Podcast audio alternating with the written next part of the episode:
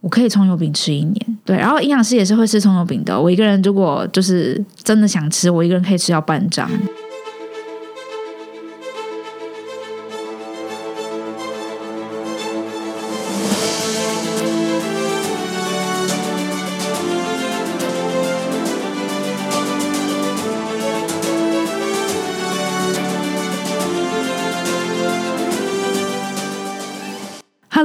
好，欢迎来到朕的天下，各位子民好，我是郑来儿。今天我邀请到我一个正妹的好朋友，然后她也是一位营养师，我通常会叫她 Amber 啦，可是他大家都叫他什么黄鱼哦？大家叫你黄鱼吗？黄黄鱼营养师，为什么要叫黄鱼啊？因为我的名字叫雨黄雨轩，姓黄，所以刚好前面两个字合起来就叫黄鱼哦。哦，哎，我认识你这么久，我今天才知道，哎，没关系，你今天今天就知道我 营养师的身份是那个 是怎么样，就是一个营养师。早期啊，营养师没有像现在这么流行，就是以前的时候，大家还不注重预防医学，然后也没有重视，现在很流行低碳饮食、生酮饮食嘛，所以那时候营养师这个职业其实。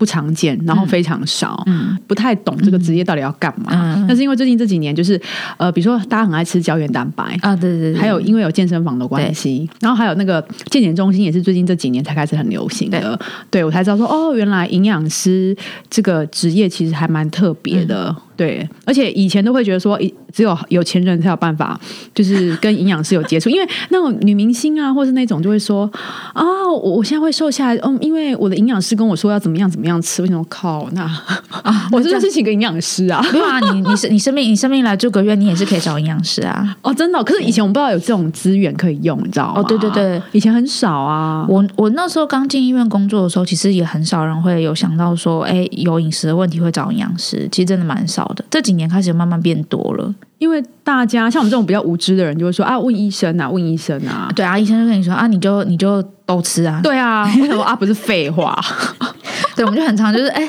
医生就说哦，都吃他，说其实医生说的也是对的，因为确实均衡饮食才是所有饮食的根本呐。哦，是哦，对对，啊，因为我今天本来还想问你，就是说那个像我们最近不是有流行那个生酮跟低碳饮食嘛？因为我想要分享一下我的经验，就是我前几年就是有透过低碳饮食，然后一年瘦了六公斤。嗯嗯，对，然后我是呃蛮持续的，就是说我的那个碳吃的比较少，但我没有特别去呃没有做什么一六八。嗯嗯，对，就是比如说我就中餐吃饱，然后淀粉类减少，然后晚上可能就是 maybe 就是我的晚餐就是六点。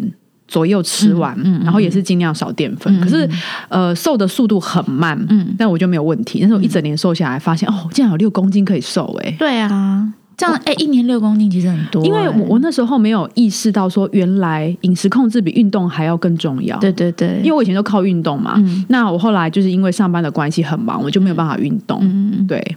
然后我就我看我同事在吃，他们吃生酮嘛，然后我就生酮，我我把它抖，因为吃生酮我吃了一个礼拜，我整个心情很差。嗯。生酮跟低碳，生酮最大的特色就是它的碳非常非常的低，它低到其实如果是吃生酮的话，你可能一整天基本上是没有任何的碳水化合物的食物可以吃，可能你连吃水果都要挑过啊，水果也要？为什么？因为有些水果的糖分含量比较高。哦哦哦，对对，他们那时候只有吃最多拔辣，对对，因为它它的它的纤维多，糖分比较少。那像台湾的凤梨比甜的那个那个就没有办法吃。然后另外还有就是它的油脂的含量很。高。哦，对我同事他们早上都喝咖啡加鲜奶油，对对对，就是类似这种。然后我其实之前有曾经想过，未来试试看到底生酮感吃起来怎么样。我吃两天我就受不了了，我觉得没有没有淀粉的日子简直就是要了我的命。而且他们之前很疯狂，还去买那个生酮测试纸，那个对对对对，就酮测酮尿，就哎，我到我到底有没有到？对对对对对对。生酮的话，我觉得就是这些饮食法都没有什么对错。那生酮，我我觉得可以适用的是短期的，可能三个月到到六个月，因为他前期很快，因为一开始在脱水，就说啊成功了，我做到了，然后就会很有信心再继续往下做。可是因为他的饮食里面的油脂含量很高，所以其实不其实是不适合长期使用的。然后前面有一段适应期，那这适应期有些人会很不舒服，有些人会觉得哎还好，因为我那时候后来有调整到一到五就是吃低碳，然后六日就正常吃。低碳我觉得是比较符合，就是是一个可以长期吃的方法，而且你的低碳也可以把你的白饭换成是那种全谷杂粮类，吃什么地瓜啦、糙米饭啊这种的，它其实相对可以获取到的营养素是更多的，而且饱足感会更好。那你同时还可以维持低碳的那个原则，它是可以长期维持的一种饮食法。那生酮我就比较不建议是长期的，而且有一些心血管疾病的啊、高血脂的这些也不太适合吃生酮。哦，那如果高不知道自己有高血脂，吃了会怎样啊？有可能会引发心血管疾病吗？对，它的几率会很高，但是当然不能说一定是因为这个饮食法造成的，但是它相对会把那个几率拉高，那就是比嘛，看是你先瘦下来还是病先来啊？哦，你这样讲有点可怕哎。所以，如果我们要做生酮饮食的时候，必须要确定就是自己没有心血管疾病嘛？对，我觉得这是最基本的，因为这些饮食法的它的对象都是否健康的人。那有一些特殊疾病的，像比如说有血糖疾病的，你可能相对也比较不是那么不适合做生酮，因为它的碳水化合物非常的低。那低血糖其实是会昏倒、会送命的。那你是不是应该先把你的血糖控制好了之后再来？个真的都稳定了之后，你可能先可以做，先从低碳开始，并不一定要这么极端走到生酮。嗯，对，因为每天都吃油的日子，我想一想就觉得啊，好好好好孤单寂寞，觉得冷，我没有淀粉，我需要淀粉。那那黄营养师有没有建议？就是说，如果说像我们要靠饮食来控制体重的话，有没有什么比较好的？呃，比如说我们外食有没有一些建议？外食的话，我觉得其实一个方法是在不用在不调整饮食的内容的状况下，可以先改吃东西的顺序。比如说，如果有喝汤习惯，你可以吃饭之前先喝点水或者喝点汤，然后再吃菜跟肉，最后再吃饭。哦，汤菜肉肉饭，对。然后你的菜，或者是有些人觉得哦，我不想要把我所有的菜跟肉吃完，我再来吃饭。那你可以是菜三口，肉两口，饭一口的方式。哦，对，就是把菜跟肉的比例拉高。那你因为胃的容量就有限嘛，我就一我就这么大容量在那边啊，吃到最后就哎，我没有多少是没有多少胃可以吃饭了，哎，你的饭量自然就会减少了。那吃慢一点有用吗？有啊，嚼二十下到四十下啊。那嚼我试过，其实嚼二十下很快耶，真的很快，二十下就算哎嚼完了。因为我吃饭都五分钟，我吃饭也很快。我以前就是嚼两下觉得可以吞了，我就吞了。然后我最近有认真练习，就是嚼二十下到四十下。急性子的怎么办？急性子的怎么办啊？你用喝的好。才不要嘞！那个喝的不是那个到生命的最后才用喝的吗？对啊，我觉得能能吃东西就最好不要用用喝的，用管的。有有有营养那个吸收有差就对了。你就想就是嗯，吃东西牙齿就是那个研磨器嘛。那你今天都不用你的牙齿，等于前端用所有的仪器都帮你处理好，那你的口腔就不会就不需要用了。那这对老人家来说其实很很伤，因为他们都用喝的之后，他们的脸颊的咀嚼肌跟舌头的肌肉力量会越来越弱。他们慢慢慢慢慢开始，食物的质地就越吃越越吃越糊，越吃越稀。久了之后，其实会对他们的吞咽能力会很造成影响。他们喝水就呛到哦，然后就害怕，就不给喝水，然后可能就脱水，就恶性循环。对，会变成是一个恶性循环。对啊，因为讲到这个，我就想到你，因为你最近开始在做那个居家，嗯，居家营养的部分嘛。我那时候听到这个，我觉得。满脸问号，什么是居家营养师啊？简单说的话，就是以往我们看，以往我们找医疗人员的方式，就是我们去医疗院所找，就是我我是病人，我移动嘛。那现在就是反过来，就是变成是病人在家里待的好好的，然后我们移动到病人的家里面去做服务，然后一样也是做，其实跟医院做的那种营养咨询是差不多的，可是它的优势是在说我每一个礼拜我可以。我每个礼拜可以去访视他，每个礼拜给他一些功课，然后他就不会说哦，在医院看营养师半个小时，他就要给我一百件事情回家做，然后给了一百件事情回家做，结论就是不做。嗯，他回家还是照他自己的方式管，然后且因为在医院的时间有限，很多时候我们没有办法跟他讲到很低调的东西，然后他回家就是一知半解。最后就索性就算了啊！看营养师啊，看营养师不好啦，啊，营养师讲的那些东西都跟我没有关系啦。然后就下次再有同样的事情生病进来啊？是哦，是老人家都会这样吗？家属这都这部分比较多是家属，家对，因为其实照护者真的很累，他不是只顾吃的、啊，吃喝拉撒睡全部都是在那个照护者身上，然后一下子给他一百件事情叫他回家做，可是他回家其实还有很多其他的更重要的事情要做的时候，营养他就相对觉得没有那么重要了。然后做居家这一块，就是我可以进去这一个礼拜，我就先给开始做一些我们立刻就可以开始做的事情。然后，哎，他做了一点成效，有一点效果之后，下一个礼拜进去，我们就再给一些新的功课，就每个礼拜每个礼拜，然后是真的可以看到，就是那个照顾的那个个案他的改身体的改变。嗯，对，那呃，就是居家营养师是政府指派的吗？还是是什么样的单位会跟你合作？他是他是走那个长照二点零的政策，然后就是有专业人士的那种呃集合起来的单位。那我们是跟单位，就是这这些公司合作，然后他们就会接政府的案子之后会派下来给我们，依照个案的需求。嗯哼，对，实际上也算是真的，呃，就是领政府的钱啦。嗯，对，因为你那天跟我讲说什么，你还要跑去很偏远，什么戏子还是哪里啊？对对对对对啊！哇，那所以你就是自己搭交通工具去？对啊，我的我的交通工具就是大众运输工具，然后深入个案的家。对对对对对，天哪，你其实很好玩呢。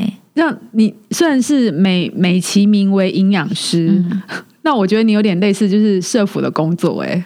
走走走居家也有一点点，就很多到进去的时候，有的时候不是在，不是只有顾营养，甚至有时候就是跟他聊天、谈心、关心这个人，照照顾家人，就你跟我看，相对无言，然后突然有一个第三个人进去可以聊天，有时候话匣子一开，想走走不了。哦，是哦，所以你就是他心灵的慰藉就对了，心灵跟营养的慰藉。对对对对对。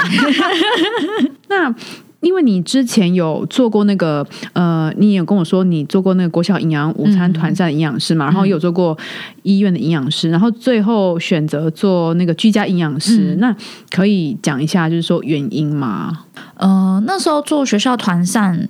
我我一开始考上营养师，我的第一志愿就是要进医院工作。嗯，我那时候是把医院放在我的目标，可是因为没有经验，所以那时候想说，哎，我就先就是团膳，再到医疗院所是很是一个叫什么？S 标准流程的 SOP，真的哦。以前啦，现在其实也不一定，只是在我那个我那个年代的时候算是 SOP，所以我那时候想说，哎，我就先去团扇磨练一下自己，然后做一做，就刚好那时候有开缺，然后我也蛮顺利就考，就是考进医院了，然后就在医院开始工作。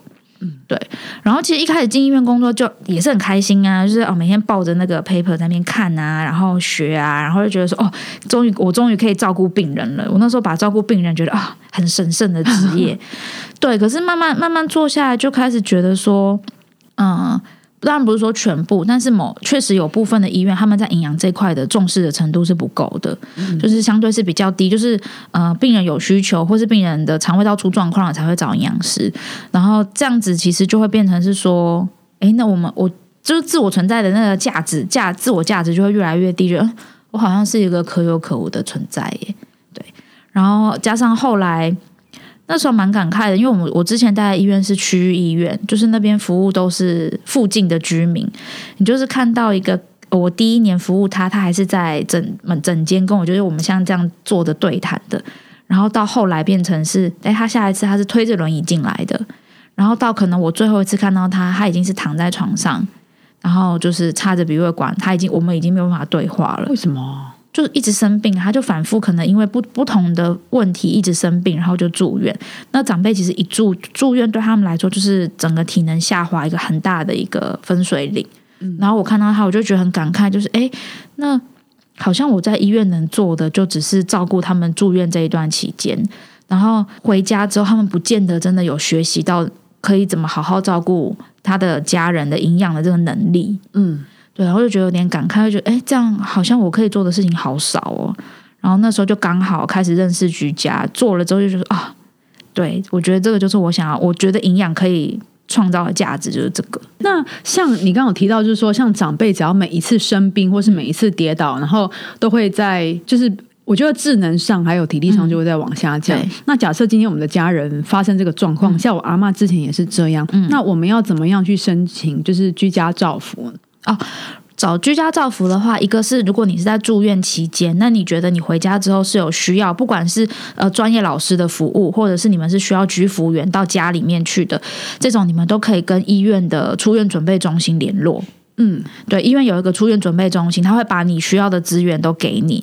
那如果说你是回家之后才发现说，哦，我需要这些专业人士的服务，或是居服员的服务，你可以直接打一九六六。哦，一九六六，对对对，他会转到各县市政府，他会帮你去一，他会有那个专员到家里面去访视，哎，先去厘清说你现在需要急迫需要的需求是什么，那你有多少的额度可以使用，然后我们可以怎么配合？对哦，所以这样也可以就对了，打一九六六，对，打一九六六是最快的。哦，对对对哈我都不知道有这种服务哎，这其实蛮，这这种都是没没需要不知道，需要了才会去找的。真的真的，对对对啊，我觉得其实一九六六蛮好用，因为打电话去之后，就等于是那个电话会帮你想办法把，就是把东西撒出去，你不用说哦，我要去找什么松山区什么地方、信义区什么地方，不用，他会负责帮你把东资源整合好，把人带到你家去。那通常你们这种照护照护啊，大概是一个周期，大概是多久？呃，目前政府规定是呃一个一个一个 cycle 是三个月，最多延长可以到六个月。哦，三个月哦，哦那也对对对挺久的哎。对，然后呃，最短的服务间隔是每周每周服务一次。嗯，对，那当然也是看不同案家，像我有些案家可能就觉得说，哎，状况还好，不用那么每个礼拜一直来，或是他可能不喜欢家里面一直有不认识的人来，对，可能就是两周一次、三周一次、四周一次这样。嗯嗯，对嗯这个都是可以，我们都是可以跟案家去协调的。哦，这个真的是还蛮新的资讯哎。对对对对，因为我现在这个年纪了，之后可能 身边应该有蛮多人需要的。对，我现在其实身边有些有人就有在做这个这个工作嘛，所以有人也是会来问我说很简单，打一九六六就好了。哦，一九六六可以解决任何事情。长照方面的事情，对，那你，那你做居家照护或是做营养师这十年来，有没有遇到什么觉得有趣的经验可以分享给大家，或是感人的啊什么的都可以？有，我现在先讲一个，我觉得到现在想一想还是觉得很好玩的。就我之前还在那个学校当然就是做团膳的时候啊，夏天不是很热嘛，有几年的夏天超级，现在每年好像夏天都很热。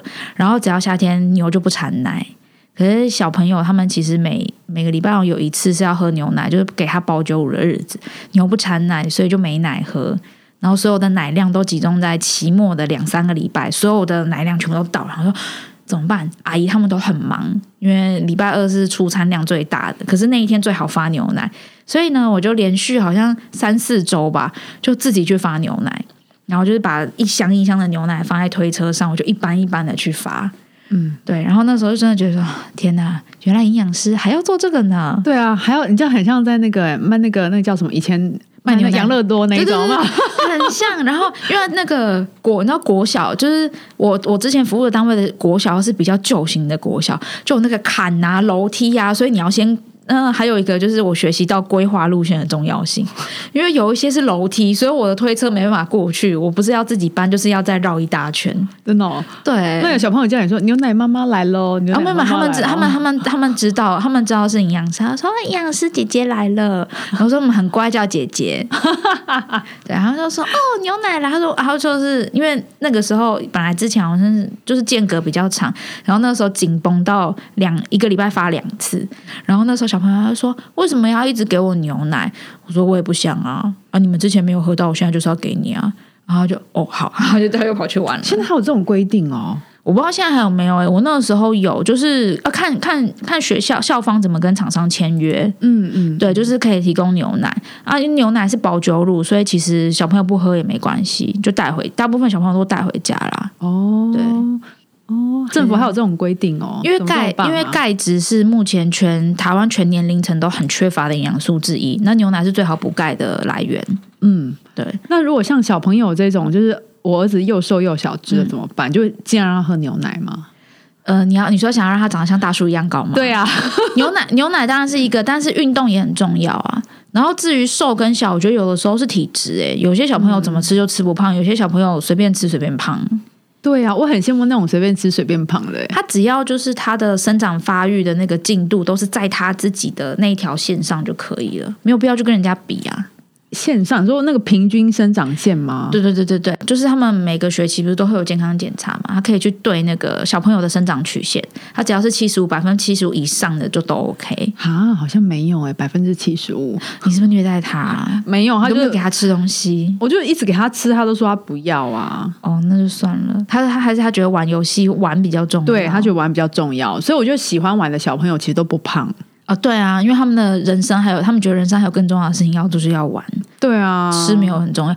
我觉得是平常他的三正餐里面该该吃的那种饭肉餐那些都有均衡吃到，那个点心那些吃不吃，我觉得倒是无所谓。嗯嗯，对，因为有些家长他会很担心，就啊，我要给你吃很多的很多的点心这样。没有，我我没有给他吃点心。哦，你可以给他喝牛奶，让他可以长得像大树一样高哦。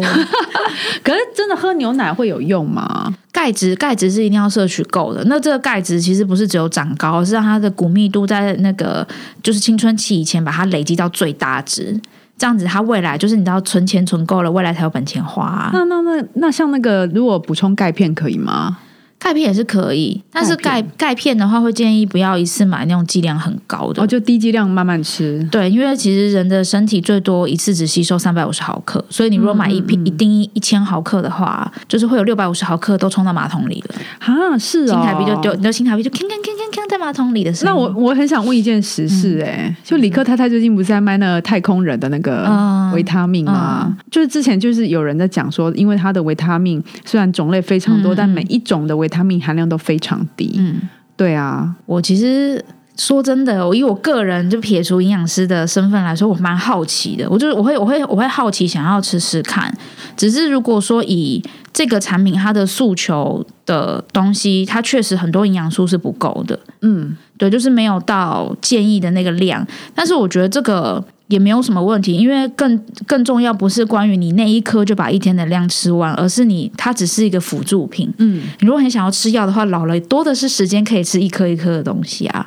但比较可惜啊，它就少了，它钙它它它的钙真的很少。我想说，全世界全台湾的人都这么缺钙，钙怎么不多加一点呢？好像女生会比较容易缺钙跟镁，对不对？呃，对，还有压，其实呃，现代人压力比较大，其实镁啊、B 群都容易缺。之前我朋友还有丢给我一本书，叫什么维他命 D，、一天哦对对对对对对对维他命 D 也很重要吗？对，维他命 D 它现在就是它跟骨骼生长有关，然后另外它也是人体很重要的荷尔蒙，然后基本上全台湾好像所有人都缺，而且是很低很低的那一种。嗯，对啊，因为虽然说晒太阳有用，可是晒太阳要晒对时间，就是大正正中午的时候出去给太阳晒。可是通常正中午的时候，没有人会想要出去给太阳晒的。嗯，对，而且要到南部的太阳，他们其实那个合合成维生素 D 的那个紫外线才够，其实北部相对是不够的，你就只是被晒黑而已。哦，对啊，所以你可以吃像鸡蛋啊，或者是那个香菇菇类，其实维生素 D 也蛮多的。嗯，对对对，多少补啦。维维生素 D，我觉得它是油溶性的，而且还是合成的嘛，对就一定要在饭后吃。对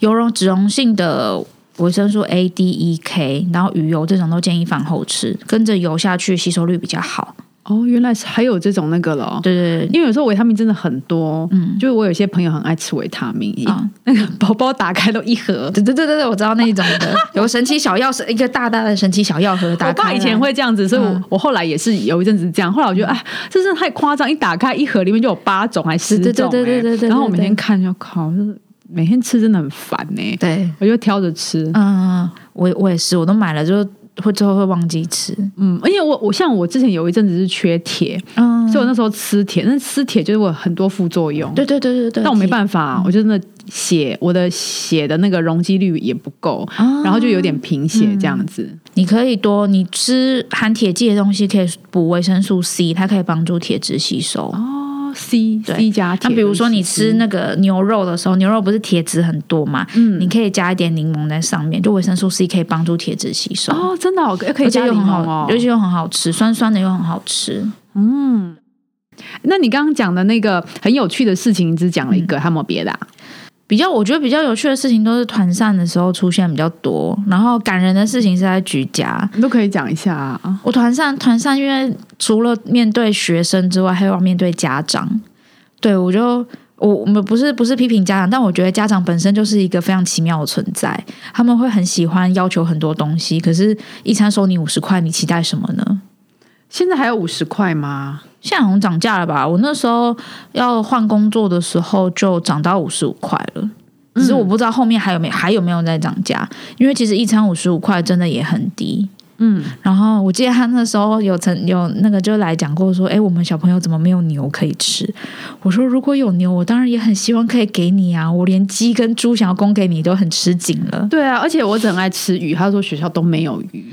学校没有鱼，一个问题是因为我们大部分进货都是前一天就进了，所以新鲜的鱼相对比较没有不不好进，因为会有保存的问题。嗯，那所以如果真的进的话，大部分是调理的，或是那种鱼片，那那个其实味道比较没有那么好，所以小朋友其实接受度没有这么高。哦，对，那如果要再更安全一点的话，就是调理的鱼片，就是。就是像那个麦香鱼那种调理鱼片，可是它的成分又没有那么单纯，它又混了其他的东西。嗯那我们还是会希望小朋友在这个年纪多吃一些原形的食物，就是是鱼就是鱼，不要去吃什么像香肠啊这种加工过的东西。嗯嗯，对，所以鱼相对就比较少。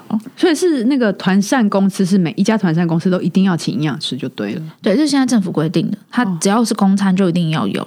嗯，因为我们有包含验收啊，然后还有呃厨区的管理，然后还有包含就是菜单怎么开。我开的菜单是要符合这个年纪的小朋友适合的热量跟营养素的。嗯，对，因为我有看过我儿子学校那个团膳的那个营养菜单啊，然后都写的很华丽的名字啊，然后我就问我儿子，他就说嗯很难吃，就是因为没办法，因为呃。一次，因为一次煮是很大量的，像我之前服务的单位，我们最大量一天是给供三千，一餐就是三千人份，所以三千人份你不可能是拿锅小锅在那边炒，一定是大锅子，所以它煮的相对就会比较多，嗯，那煮的味道当然就没有炒的啦、炸的来的好。嗯嗯，对，但是请相信每个厨师都是很用心的，在想办法要变出比较好吃的那个风味的。有啊有啊，我懂啦。对啊，因为你知道，而且那个现在营养午餐一餐的费用也很低啊。对对啊，所以它可以变出的猜测真的是蛮有限的。我们就是已经在仅就是仅限的东西里面尽量去变化了。嗯，真的。那你你你那个医院的营养师也做过，然后那个团膳的营养师也做过，然后现在要做居家。那你觉得这几个啊，就是你觉得比较有趣的，或者说你的收获大概是怎么样的？嗯，我觉得在团膳里面。一个部分是对食品卫生安全的这一块有学习到很多，那当然也是因为我很幸运，我那时候学校方的营养师他是非常有自己的原则，然后他对食品卫生安全非常非常的要求，所以我那时候在他身上学到很多，就是关于一个厨房要怎么样把它管理好那些方法跟技巧，还有很多知识。然后另外团上蛮大的部分是训练抗压性，嗯，因为时间就是这样，那你要出到这么多餐，又有这么多状况，要怎么样？灵机应变去处理东西不够的时候，工厂可能远在五谷桃园，你怎么去生食材出来？啊，这个都你们弄哦？对，这都是我们当当场就要反应。比如说，就跟别的学校调啊，或者说你，比如说可能时间还早，直接从工厂送，这不是采购应该要做的事情吗？我们会跟就是采，我们会跟采购回报这个状况，然后采购他去把东西变出来，因为没有东西，我们就我们就会误餐呐。然后这觉得就是时间很急迫哎，对对，就是抗，真的那真的就是抗压性。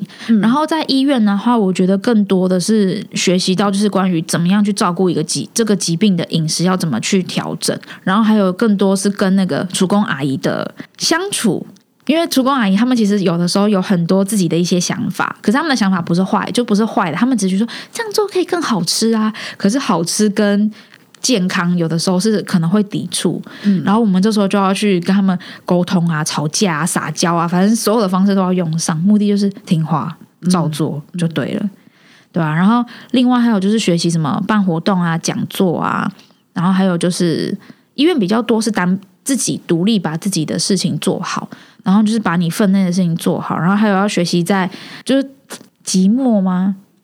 枯燥无聊，因为医院的工作就很 routine，对，非常的 routine。然后要就是有的时候真的会做到觉得很无聊，打病历会打到想睡觉，就因为病人都没什么变化，可是我病历还是要打。嗯嗯，对对对对对，他有这么无聊哦。然后居家的这一块，我觉得很大的学习是呃沟通。因为有的时候家属要的东西很简单，他没有我们自己想象的这么复杂。他可能只是希望说：“哎，我的家，我的家人只要每天都可以大大便就很开心了。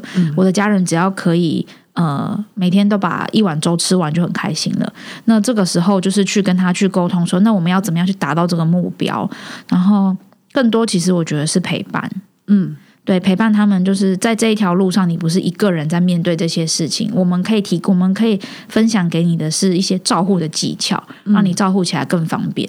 感觉你的那个当营养师好像就是包山包海，你什么你什么事都做过哎、因为我觉得那营养师这个职业对我来讲其实有点遥远，因为我这个人呢、是没有很重吃的，因为吃的对我来讲就是说只是维持健康的一个很基本的要求而已。就是通常你在比如说看我打卡或 Facebook，人家都会说，哎、你一天到晚吃好吃，说没有，你想太多，都是别人的我照一照，然后照一照，我可能就吃了一我自己那一份的一小口而已。嗯，对啊，我也不，我也，我也，我也，我其实也是不挑吃的，就是我从我只要东西觉得不错吃，我可以重复吃一个东西吃很久。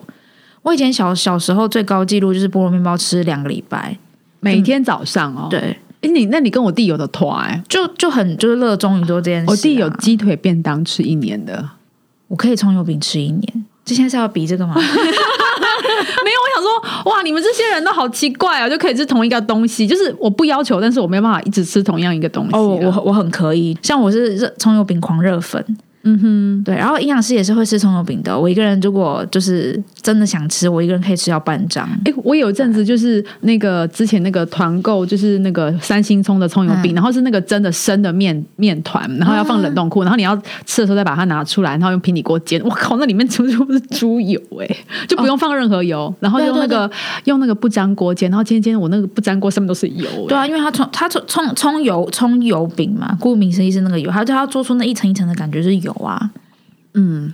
对，它真的很好吃，所以你有什么建议吗？就是像这种好吃但不营养的东西，我们也是可以吃。可以啊，可以啊。你如果说，比如说你今天啊这样讲好，比如说我今天真的很想要吃葱油饼，那我就不会只单吃葱油饼，我一定会去配一些菜或是配一些肉，让它就是有点，就是你就把我就是会把葱油饼当成是像是白饭一样。哦，对我其实也是吃完整的一餐。那因为我吃了菜跟肉，所以我半张可能就只吃一半而已。那剩下我就可能隔天吃，或是之后再吃。那吃炸鸡这些，就是吃咸酥鸡这件事情啊，我觉得当你已经决定你今天要吃咸酥鸡的时候，你就不用再去管这件事情健不健康了。油炸的东西就是相对不健康的，嗯，可是你可以选择店家，比如说你去的时候，你可以看一下它的油锅，偷看它的油，对对，它的油锅如果是黑黑的，然后或是它在前面，因为咸酥鸡不是要先炸过嘛，它的炸出来的颜色都是偏黑的，那代表它的油一定没有常换，这种就不要选。然后你选的时候，你可以多选择是。那个真正原形的食物，比如说鱿鱼啊、鸡排啊、咸酥鸡这种，然后少去选择加工的，什么那个什么星星肠啊、藕桂啊这一种的。嗯，那至少你在吃的时候，你吃到比较多的是原形的食物，它的油也是干净的。那至于它到底是不是呃健康的食物，在你吃在你决定要吃咸酥鸡的当下，请你先把它放到一边，你先享受你的咸酥鸡好吗？吃东西是要开心，不是哦。我吃咸酥鸡，哦，我好罪恶哦，不需要。嗯吃的时候要开心就对了。对，要享受吃东西这件事情。所以，呃，除了享受吃东西这件事情之外，我们要选择尽量圆形的食物来吃。对，还有呃种类的部分嘛，比如说淀粉类、纤维类跟油脂类嘛。就是混，就是混合，因为我们一般人吃，我们正常人吃一个正餐是吃饭，吃饭有饭有肉有菜，所以如果你今天是要吃淀粉质含量比较高的，那你可以先前一餐，或是我在吃饭之前，我可以先吃一点含纤维质跟蛋白质的东西，至少让在胃在身体吸收的时候，它不是只吸收一种食物，它是很多食物混合吸收。嗯，对它，因为不同食物在身体里面消化的速度跟需要动用的那个部队不一样。嗯，对了解。那如果说假设我今天是听众朋友，我我听到这一集，然后我有问题想要问你，我可以在你可以私讯私讯我的粉丝团，好在 Facebook 对找你，对不对？对对对对对。那你会自己本人回答吗？哦，我我就是那个、啊、校长兼撞钟，我就是我就是小编本人哦。真的，如果大家对于就是那个营养师还有营养的知识啦，或是任何就是比如说饮食的方面有任何问题的话，都可以到呃 Facebook 上面去搜寻那个黄鱼营养师白跑日记的粉丝团，对，然后他本人就会亲自回答你的问题。是是是，是我本人。好喽，那如果说呃有任何的问题想要问我们的黄鱼营养师的话，麻烦到下方的资讯栏去看一下。那我们今天时间差不多了，我们要跟大家说拜拜喽，拜拜，大家拜拜，拜拜，拜拜。